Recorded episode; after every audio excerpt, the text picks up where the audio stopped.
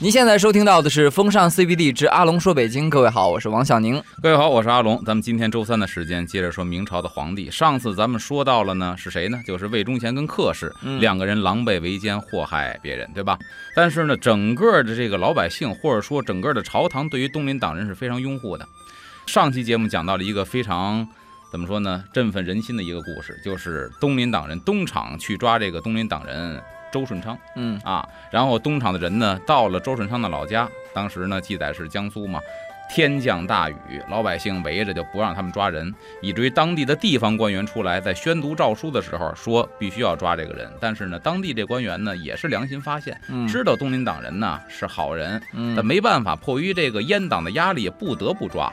这个时候就在犹豫之际，这东厂的人把这刑具往地上一扔，也就说东厂抓人，何人敢阻拦？嗯结果呢，造成了一场混乱，是什么呢？老百姓当时急了嗯啊！我们以为是皇上拿人，没想到东厂拿人还这么大的口气，老百姓一拥而上，因为老百姓人多势众，就把东厂这帮人呢给揍了。嗯这帮人一看呢，老百姓来势汹汹，那不是一般的走，往死里打呀！嗯所以看这帮人呢，抱头鼠窜，是丑态百出，有的直接窜到房梁上了，这是身手好的啊嗯，躲在房梁上；有的呢实在没辙了，跑来跑去，看到一个咱说的官茅房，就是现在说的公共厕所，直接逃到厕所，一看外头有人追进来了，实在没辙，一捏鼻子，咕咚一下，哭哧就跳到粪坑里了啊！嗯能躲过一劫是一劫吧。有的甚至呢躲在这个荆棘丛中，也不管扎不扎了，反正能 躲过去就行。那躲不过去的呢，在街上跪地求饶。结果咱说到一个老百姓是怒不可遏。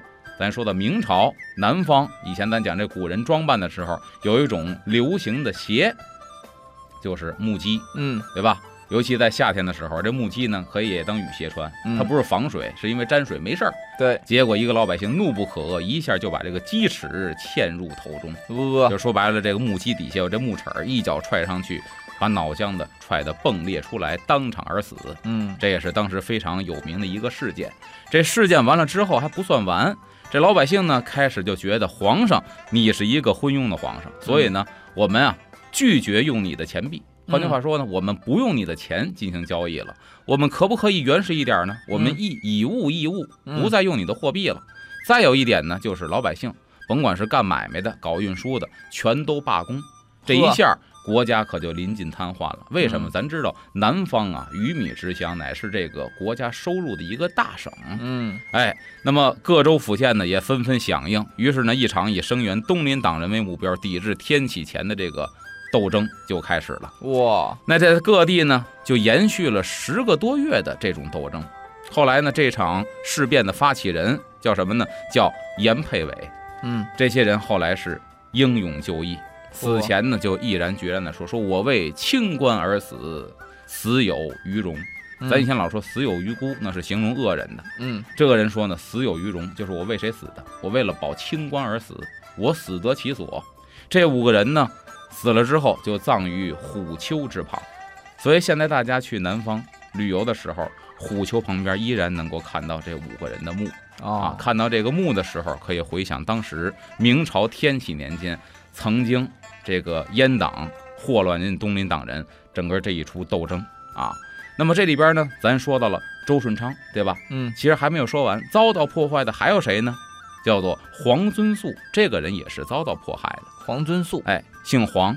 那么东厂之前呢，往这个浙江啊要去逮捕黄遵素，因为咱说了，之前呢是阉党迫害东林党人，把他们纷纷的罢官还乡，嗯这是第一步。把你给发配老家之后，再去带人去老家迫害你，以至于迫害致死，能够斩草除根。那么就来到浙江，要逮捕这个黄遵素。在经过苏州的时候，这帮个人呢也挨了打了。当时愤怒的市民就把这帮东厂的人呢，怒不可遏到什么地步？打完之后直接抬起来就扔到河里了，嚯而且把他们这个车轿船只啊一概的放火焚毁。就说白了，民间就已经开始都恨到这个地步了造反了。嗯我不管你是不是皇上派来的，嗯不管你东厂多么受皇上的信任跟宠幸，都不管了。嗯还有一个呢是李应生啊，被捕的时候呢，这常州也是发生了民变。嗯所以你看，东林党人被捕的时候，老百姓的整个指向全都把矛头指向了朝廷，嗯甚至于把天启皇上跟魏忠贤并列一起，都成了老百姓反对的目标了。嗯这江南一下发生民变了，这消息呢肯定是掩盖不住，为什么呢？我派出去的人没活着回来，嗯，甚至没有全活着回来，那一定是出事儿。半道怎么着了？嗯回来说肯定是这些个恶民呐、刁民闹事儿嗯啊，伤害我们这个东厂之人。这消息很快传到了京师。这魏忠贤呢，说白了，九千岁啊啊啊，这个地位高啊，在朝廷里边作威作福惯了，但他不知道当时这个局势对他来说是不利的，嗯，就是他这个威风在朝廷里抖一抖，方则罢了。嗯你在江南地区啊，真不买你这账。嗯他就准备去派兵镇压南方的这些个民变起义。嗯这时候，内阁首辅顾秉谦就嗯提出一个非常有针对性的问题，怎么对魏忠贤说：“说苏州乃是朝廷啊粮税之重地。对，就换句话说，你的粮进贡的，包括你的税收，这都是重要之地。倘若你前去镇压的话，嗯，避免不了要出大乱的。而且伤朝廷的元气哎，你一出大乱子，这国赋就是赋税的意思。它原文写国赋该当如何？啊，这钱收不上来，这国库就会空虚。这个时候你再镇压是没有办法的。嗯这魏忠贤这个时候才知道事态的严重，嗯，就等于半个中国都在反对他，嗯他也觉得这事儿啊不能再这么鲁莽了。嗯结果呢，自己也退了一步，说只惩戒为首之者，就是把这带头的人惩戒一下，就问了，叫其余不问，就把这带头的给惩处就完了。嗯不久之后呢，这天启皇帝下诏，因为惩处别人不能是太监下诏啊，嗯天启下诏。其实从天启下诏也看得出来一点，就是当时天启皇上完全是攥在魏忠贤的手里，的听话，魏忠贤让他去下道圣旨，他就可以下诏。嗯下诏说什么呢？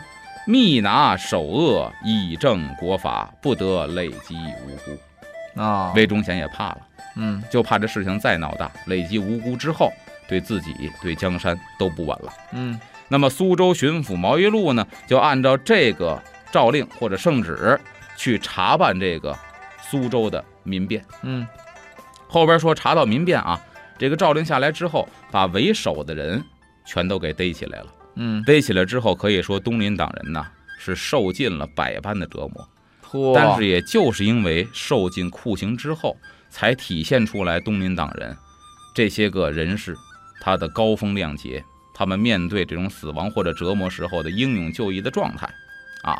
这些人呢，都受了哪些个折磨？可以说说出来让大家觉得非常的惨绝人寰。咱们下节回来给大家举几个例子，有哪些东林党人受到了酷刑？好，稍事休息，我们一会儿回来。欢迎回来，这里是风尚 CBD，我是王小宁。大家好，我是阿龙。咱们刚才说到呢，东林党人啊，在皇帝下诏之后，为首的被捕起来，受尽了折磨。首先说第一个就是杨涟，嗯，杨涟这是天启朝很有名的一员大臣呐。对那么下了诏狱之后呢，他就表示有命而已。说白了，这个时候呢，听天由命了。嗯啊对于他受的这个百般折磨，史料记载非常的简短，几个字，但是咱可以想象一下，叫铁钉贯耳，土囊压身。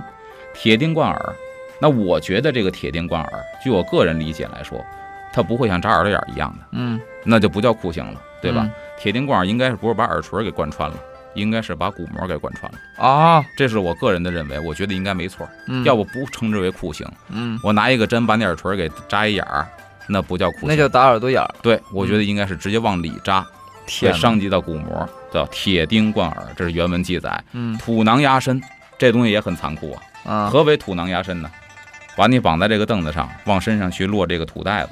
咱哇想，一袋面如果五十斤的话，两袋一百斤，你能承受多少？人的胸腔能有多大承重力？这是一个问题。再有一个，这东西啊，我不知道大家有没有经验啊，反正我接触过那些个练硬气功的人，嗯初学乍练的时候，说这经验是什么呢？当土囊压身的时候，你这个人是只有出气儿没有进气儿的。哦，这样的，因为你在呼气的时候，你的胸腔变小，顺势这个土囊往下；当你吸气的时候，你要把这土囊顶起来是不太可能的。这就说到一个生物界里边的一个有意思的事儿：蟒蛇去捕猎的时候，嗯，一般的这个猎物是怎么死的？是被勒死的。哦，那怎么会被勒死呢？因为你在喘气儿的过程当中，这个蟒蛇就会咔又拧一口，你再喘气儿又拧一口，就致使于这个猎物只能出气儿没有进气儿，最后活活被哦绞死。窒息。那么土囊压身其实也是这种感受啊。这个杨涟受到的是这种，但是呢，宁折不弯。临终前写下什么呢？原文说写下的一个血书，用自己的血嗯刻破指头自己的血，写下血书，叫大笑大笑还大笑。刀砍东风，与我何哉？欲以性命归朝廷，不图妻子亦还妻。咱们解释一下，大笑真的是高兴吗？嗯，真的是高兴吗？不是，是什么？他是嘲笑，这种嘲笑还有什么？还有就是一种可能无奈吧。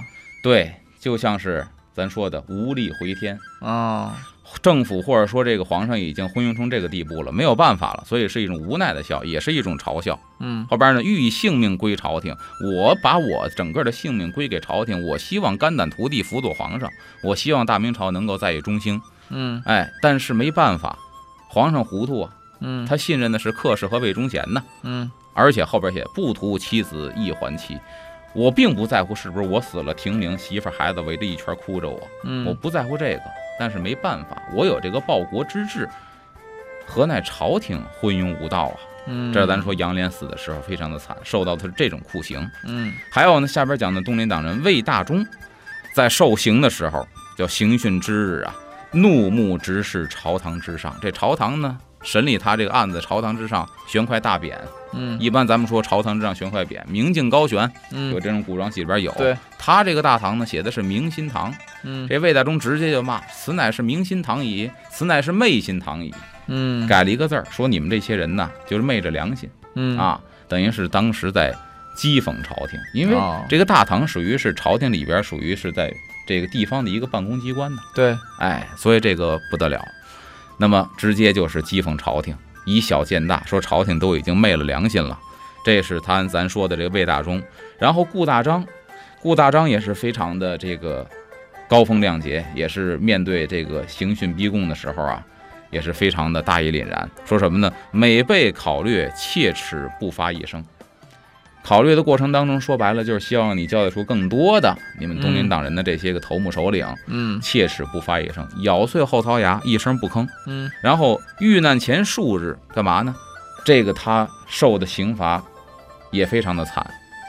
为什么呢？他受难前数日啊，做的这个举动就看得出来，右手仅存了食指跟大指，等于仨手指头砍掉了，嗯用这两个手指头还奋笔疾书写下了一篇文章。哇，你就想想他当时遭受的痛苦是什么样的。嗯但这文章写的也非常的解气，写的什么呢？叫“吾以五十死，犹胜死其寿而无子者”。啊，五十死呢，就是我刚过不惑之年，人到五十岁，我死嗯啊，这个不算早。后边他有点骂街的意思，嗯叫什么呢？犹胜死其寿而无子者。其寿是多大呢？其寿在中国古代是六十以上，嗯此为奇寿。人活过一甲子，嗯因为中国人办寿六十乃是一大寿，这是过了一甲子了，对，并且在中国的传统理念里边呢，六十以前均为夭亡，啊夭折不是孩子的专利，六十没活过六十都算夭折，嗯六十之后才不算，嗯所以这是一个大寿。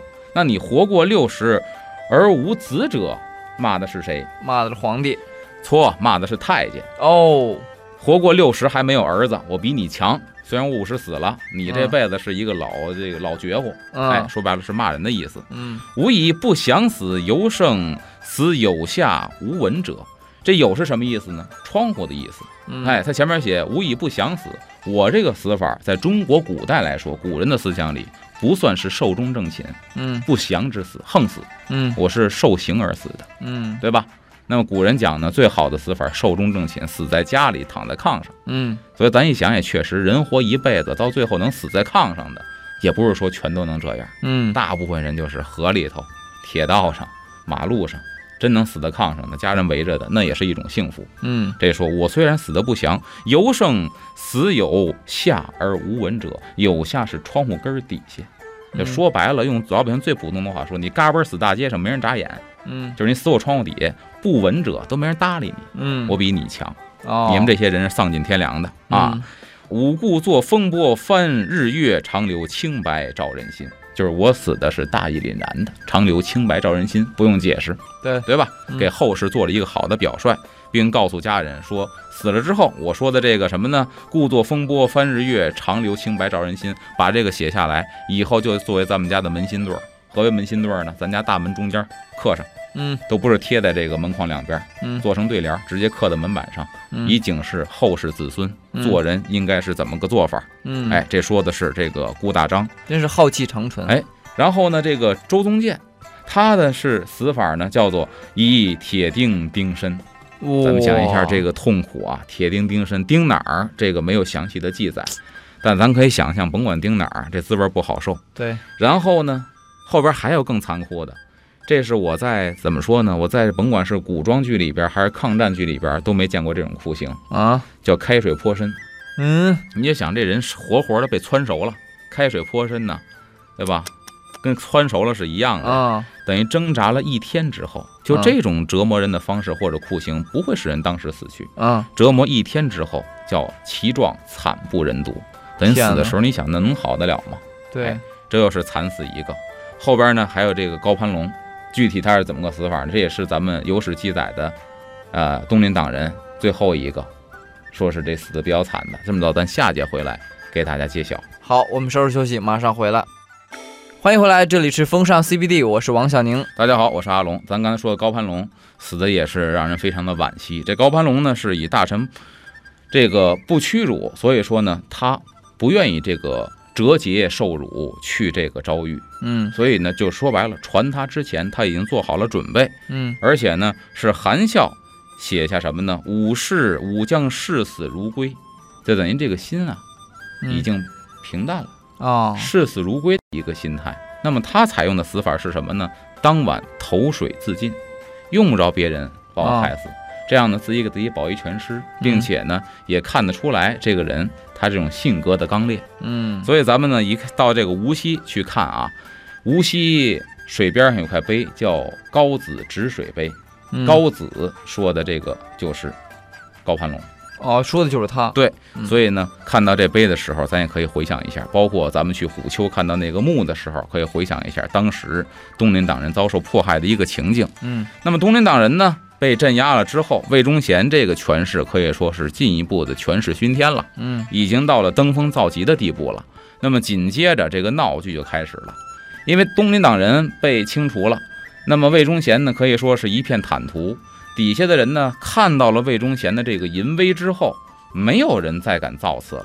除了实在看不下去的辞官回家，剩下在朝当政的，要不就是不闻不问，要不就是阿谀奉承。嗯，但是以阿谀奉承、拍马屁的居多，啊，所以呢，就开始一轮闹剧，就是给这个大太监魏忠贤这个烟货呀拍马屁、歌功颂德。嘿，在天启六年六月，说这个浙江巡抚叫潘汝贞，嗯，他就为了拍马屁，首先上书挑起了一个事儿。什么事儿？这事儿后来的全国呀，如燎原之势一般，就开始全都干这个事儿了。干嘛呢？上书说的西湖圣地，西湖都知道杭州啊，嗯杭州西湖畔圣地给魏忠贤建一个祠堂。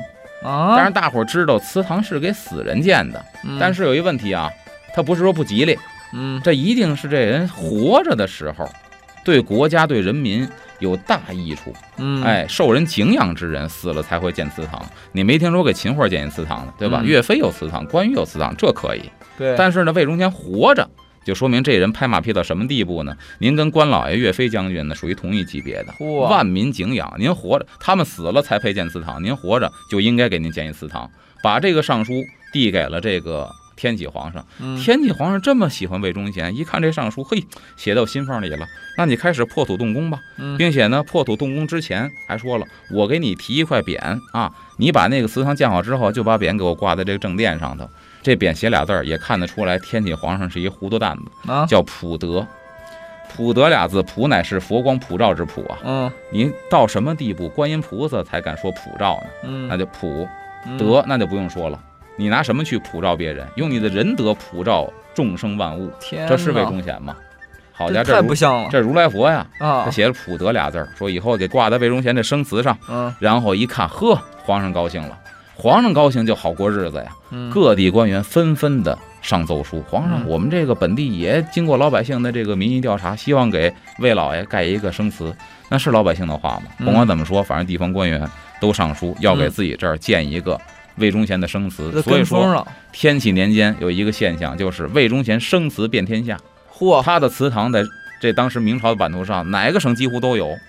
咱就说几个比较过分的、有意思的，听着都可乐。说这个蓟辽总督啊叫严明泰，嗯，建生祠七所，盖这么多，光他一个人儿就盖了七个魏忠贤的祠堂，嗯，费银数十万两。然后呢，其称颂魏忠贤叫民心依归，祭天心向顺。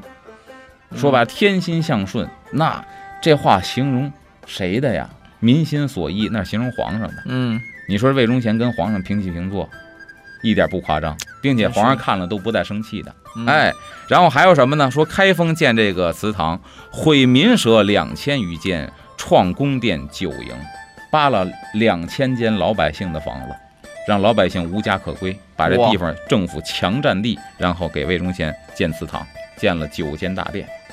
哎，这是说糟践老百姓。嗯，然后呢，延绥建祠堂用琉璃瓦，越制了。哦，琉璃瓦皇陵可以用，皇宫可以用，王府那还得经过皇上特别批准，嗯。也许你在正殿可以用，嗯，一般老百姓是不能用。况且你一个太监的一个祠堂，对吧？嗯。庙宇也得是皇家敕建寺院才敢用琉璃瓦，还不哦，见都能用，所以这属于是预制了。对，啊。然后呢，这个巡抚刘昭在冀州建祠金像面流，这四个字啊，我觉得太形象了。金像冕旒，金像懂什么意思吧？金像是不是大药房，金像，金像，金像拿金子，啊但我相我相信应该不是纯金，那个工程哦就可能太浩大了，应该是鎏金或者贴金箔或者泥金彩绘，啊就，这种金像。哇，旒冠是什么东西呢？冕旒冠，冕旒冠什么样？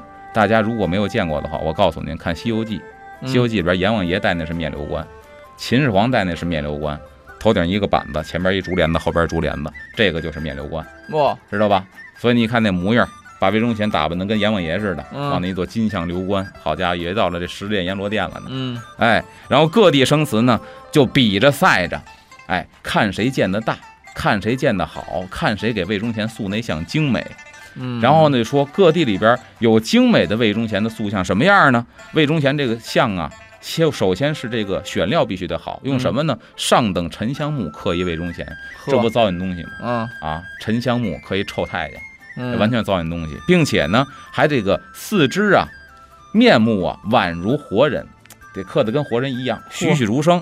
除此之外呢，叫腹中肠肺皆用金玉珠宝装成，堂是空的。啊，这在宗教里边叫装藏。啊一般塑像呢，小的不说了，寺院道观的塑像呢，后背都有一个小门把这打开之后，里边得放一些什么珠宝啊、香料啊、金银呐、这在宗教仪式里边叫装葬。嗯把它弄得跟神仙一样，他这个像也得装葬。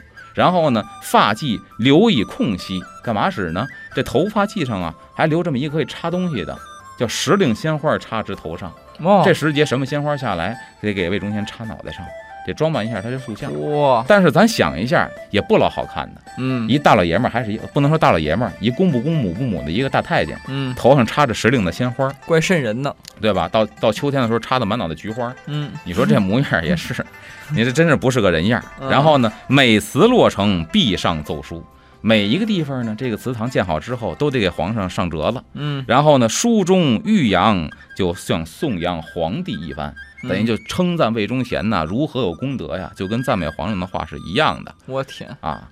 那称之什么话比较多呢？啊据史料统计，就是叫尧天顺德至圣至神，拿他啊比喻这个尧圣明君，尧帝跟舜帝。天，这都就是无法无天了都，对，这是形容这个魏忠贤。嗯然后呢，后来又有这个国子监献媚监生叫陆万龄，嗯提倡把魏忠贤干嘛呢？叫配享孔子。咱得知道，首先是你国子监呐，嗯，国子监的学生如果心眼歪的话，这个国家就没救了。对作为一个咱现在说的大学生，你应该正是那种血气方刚、正直为人的时候报效国家，他嗯拍马屁，要给这魏忠贤干嘛？配享孔子。什么级别？告诉您，白云观里边，你去那文庙里边看，跟孔子供在一块的是朱熹，嗯，他要把他提议把魏忠贤供到孔子旁边，配享孔子，哇，多混蛋的一个人呢！而且你是国子监的监生啊，对，就是听阿龙说到这里，真是感觉这个这个魏忠贤也危险了，这个朝廷也危险了，国家危险了，怎么发展呢？我们稍事休息，回来听阿龙讲。欢迎回来，这里是风尚 CBD，我是王小宁。大家好，我是阿龙。后来呢，这魏忠贤呢，这熹宗封魏忠贤为上公，他这个侄子啊魏良卿封为叫宁国公，嗯，在这个边疆啊，不是在边疆，在南京啊，监督这个孝陵工程。嗯这工程修到一半的时候，哎，他侄子给这个朝廷上书，说什么呢？说这个皇上啊，您当朝有政，为什么呢？因为全国各地啊发现了好多奇异的现象，比如在山东逮到麒麟了。哦，因为这瑞兽一出现，说明皇帝当政是有一套的啊。嗯然后大学士黄立奇呢，也赶紧的就说说什么呢？说厂臣修德，故人受之。说白了，东厂魏忠贤辅佐皇上是有仁德的，所以才招致这个瑞兽啊下凡人间。嗯那按照规定呢，说太监呢没有公事儿一般是不能够出宫的，但是魏忠贤没事儿就出去。坐着轿子，骑着马，打着仪仗，可以说是什么呢？有一形容词儿叫做遮道拜服，就整个啊给他跪拜的人把这路全给盖上了，叫遮道拜服，一片只看人脑袋，看不见地面了。这么威风，这么大的架势，那魏忠贤呢，这么美，但是呢，他的好日子到头了。为什么呢？因为天启皇帝的命到头了。天启一下台，第一个办的就是魏忠贤。嗯天启的死有意思，天启是一短命皇上，多大岁数呢？虚岁二十三，二十二岁就死了。嗯这短命皇上为什么呢？贪玩儿。嗯说到天启的死很好玩儿，说天启五年五月十八，那年呢是夏至这一天。嗯，这天启皇上呢由大臣们陪着，夏至的时候有一个民俗啊，嗯，去哪儿呢？去北京北边地坛得去祭地去，这是哦夏至的一个宫里边一个大的一个祭祀盛典。嗯那这天启皇上呢，祭地去了，祭地呢一直祭到下午四点，下午回来之后呢，由这城里回来，然后从北边进城，先路过哪儿呢？路过西苑。这西苑在哪儿呢？就是现在中南海这一片，嗯，这一大片水域。这皇上咱说贪玩啊，对吧？就在这个地方说我要划船嗯啊，他的皇后呢张后也陪着。陪着在划船，湖面上划了半天。夏至的天儿多热呀！嗯皇后说：“我不行了，要中暑，我得回去休息去了。”皇上一看，行，你回去吧。嗯一贪玩的皇上，二十多岁正贪玩呢，说你回去吧。他划了半天船呢，觉得不过瘾，想一主意，说我不能这么划，把大船靠岸，给我弄一小船，派俩太监，我们仨，我们要荡起双桨。嗯，哎，这个这个这个白塔映在水面上，我们要这么玩。结果就在那儿让我们荡起双桨了，嗯，结果也寸了，一阵大风吹过来，就把皇上这小船给周了，诶，周了一下扣下去，皇上跟俩太监都掉河里了。啊，旁边一看急了，这些个侍卫赶紧下河就救这皇上。嗯还行。结果这皇上呢是被救起来了，嗯但是呢护驾这俩小太监呢不习水性就被淹死了。嗯他被救上来之后，这大臣们还得拍马屁呢。嗯，这拍马屁拍得可乐，写了一首诗形容皇上落水。嗯你说皇上掉水里不是什么吉祥事儿，他能写首诗叫什么呢？叫琉璃波面玉清浮，就是说这水面啊跟琉璃面似的，跟玻璃面似的。嗯，然后皇上划着船呢，在这儿轻轻地浮在水面上，亭子飞来若画图。整个您的船呢，轻盈的在水面上划来划去，就跟一支笔在画布上去描绘一个美好的图景一样嗯，啊！任诸君王亲荡桨，就是看着一个君王呢亲自在这儿荡起双桨，满滴红粉笑相呼。旁边呢，这个盛开的鲜花，就像一个个粉面一样，看着皇上划桨游船呢，在这高兴的跟你相呼应。哦，风掠轻舟雾不开，这风吹过之后呢，雾没有刮开，然后锦鳞吹裂彩帆催，锦鳞吹裂彩帆催。这个说到这个鳞呢，锦鳞，锦鳞是什么呀？锦鳞就是大鱼的意思，啊，都是这个这个，咱说锦鲤，吉祥的大鱼，吉祥大鱼嗯他把这船给形成一形成一个吉祥大鱼嗯，啪给它吹翻了。嗯然后呢，须臾一片欢声动。没过多一会儿，大家欢呼雀跃，为什么呢？捧出真龙水面来，把皇上给救起来了吗？真龙出水了。真会聊你看这马屁拍的，皇上遇险，他能拍这么一马屁写首诗。嗯然后呢，这个天启皇上啊，遭这一劫也是染病数日。按现代话说的，我们推测有可能是什么呢？也是呛了水了，或者说是肺部感染了。嗯经过太医及时诊治呢，虽然当时的病症好了，但是呢落下病根儿了。嗯但是呢，天启皇帝这好动是一点没改，天天什么呀去打猎呀、斗鸡呀、走狗啊、干木匠活啊，嗯，包括什么这个他弄过一什么呢？叫做水系傀儡，弄嗯一池子铺上木板，木板的上面搁上傀儡，拿线拉着木板，旁边呢用乐队一边敲锣一边唱，跟唱京剧似的，哦，在那唱，然后水面上咵咵就过那个傀儡戏小木偶，嗯他自己去排演，哦，等一天到晚呢还是闲不住。他是话剧爱好者，哎，嗯而且呢，他闲不住之后呢，一看皇上喜欢这个，魏忠贤就把这个乐队的首领，哎，就是他们这管事儿的，嗯算是总指挥吧，嗯给买通了。嗯这叫王进朝，嗯这王进朝呢，外号叫王瘸子，是一个滑稽演员嗯啊。然后他每次演戏的时候，因为收了魏忠贤的钱了，嗯。就总是在戏里边加词儿，什么嗯好个魏公公，好个魏太监，他老加这词儿，就赞美魏忠贤。嗯。这天启皇上呢，每次一听到这个戏里边的人物赞美魏忠贤，一回头一看魏忠贤站自己身边，就心里更美了，然后抿嘴一乐，哎呀，这是我的一个好同志。你看看，就糊涂到这个份儿上。嗯。那天启七年五月之后呢，就开始记载说，天启皇上慢慢的这脸上就开始没有血色了，啊而且经常是办公啊，办不了多长时间就开始困倦了，脾气也大了，动不动就发火。有时候呢，对这个魏忠贤跟哪门客氏啊也不客气。嗯那关键时刻，兵部尚书霍维华就上了一个方子，说我一个灵丹妙药，嗯叫仙方呃灵露饮，是干嘛的呢？是治您这个病的。嗯这个东西呢，其实没有什么其他的东西，就是啊，用上好的大米经过蒸馏，然后呢榨取出这个米汁儿来，嗯用这个米汁儿呢，然后给它放凉了，喝上几口，可以说是甘甜可口，就相当于嗯蒸出的米汤。嗯这东西应该说对身体是有百益而无一害的。对但是没想到这皇上呢，喝完之后确实不错，可是呢，对他这个病没有任何的好处，甚至于喝了几天之后浑身浮肿，以至于卧床不起了。嗯等于喝完米汁之后再喝其他的药，也已经于事无补了。所以说这个大家开始说有问题了。按说嗯米汤不至于害了皇上，那里边到底后期在做这味药的时候加了什么，别人就无从考证了。嗯包括明史当中没有明文记载，但是呢，有的史学家怀疑，可能有人在暗地里给这天启皇帝使坏了。哦哎，那么天启皇帝八年的天启七七年的八月十一号，这张皇后呢就趁着魏忠贤不在，就问这个天启皇帝说：“陛下，万一就是忌讳的讳啊，不会，嗯说白了就是万一您没了啊嗯，大事如何？以后嗯谁继承皇位？”嗯这个皇上说呢，定属信王。咱再说后来的崇祯，呃，明朝的末代皇帝崇祯，嗯就是咱说天启皇帝的亲弟弟，那只能是他了。然后呢，当天这天启皇帝呢就召见信王朱由检，兄弟俩算是见面了，对他说啊，帝当为尧舜，以后你要是当皇上呢，一定当这个尧舜一样的明君。这信王朱由检听完之后，就连忙叩首说：“臣盖万死。”说白了呢，这是客气客气。嗯因为确实帝承兄位，这不就是您要不行了吗？这是一个不吉利的事情啊。对还盼着您能够万寿无疆。那次日呢，第二天转过天来，这天启皇帝在乾清宫召见大臣，还不忘了说什么呀？说长臣魏忠贤忠贞性直，紧要大事，卿等可与其商榷议计。嗯还是说魏忠贤是一个好人，有什么大事儿跟他商量商量。那没过几天，八月十二十二号，天启皇帝死于乾清宫。哎哎，死前遗诏让自己的弟弟信王登基为崇祯皇帝，这就讲到了明朝的最后一个皇帝了。哦，所以说经过阿龙的讲述呢，我们可以看得到天启皇帝对于魏忠贤真的是用四个字来形容不为过，糊涂的爱。嗯，对他这么喜欢，对不对？最后自己连死了还在说他好。